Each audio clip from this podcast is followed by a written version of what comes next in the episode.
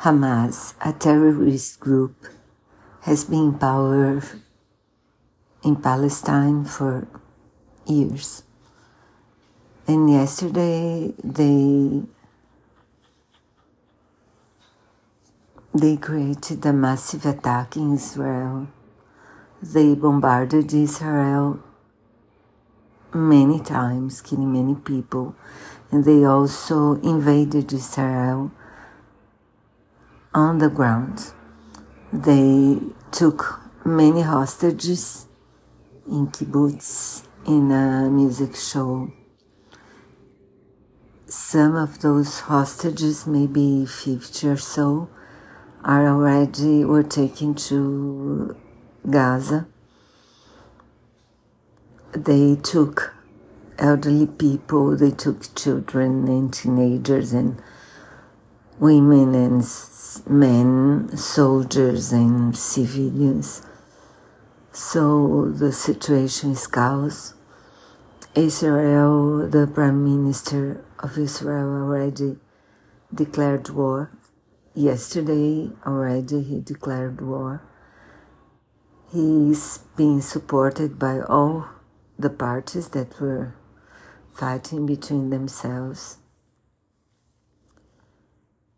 before, and also he's being supported by the Occidental countries, most of them.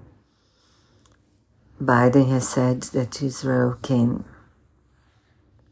take what measures it considers necessary in order to respond to this attack. Israel already is already bombarding uh, Gaza.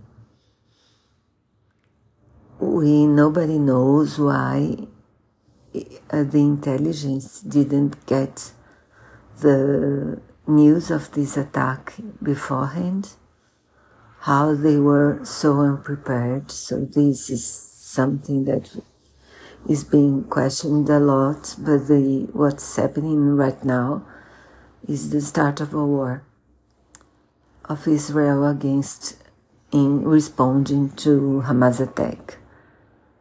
So we'll see. And yes, besides the Ukrainian war, now we have this other war beginning. So sad and horrific because you know they tell horrible stories of what has happened yesterday in Israel. Very sad, very shocking. Yeah.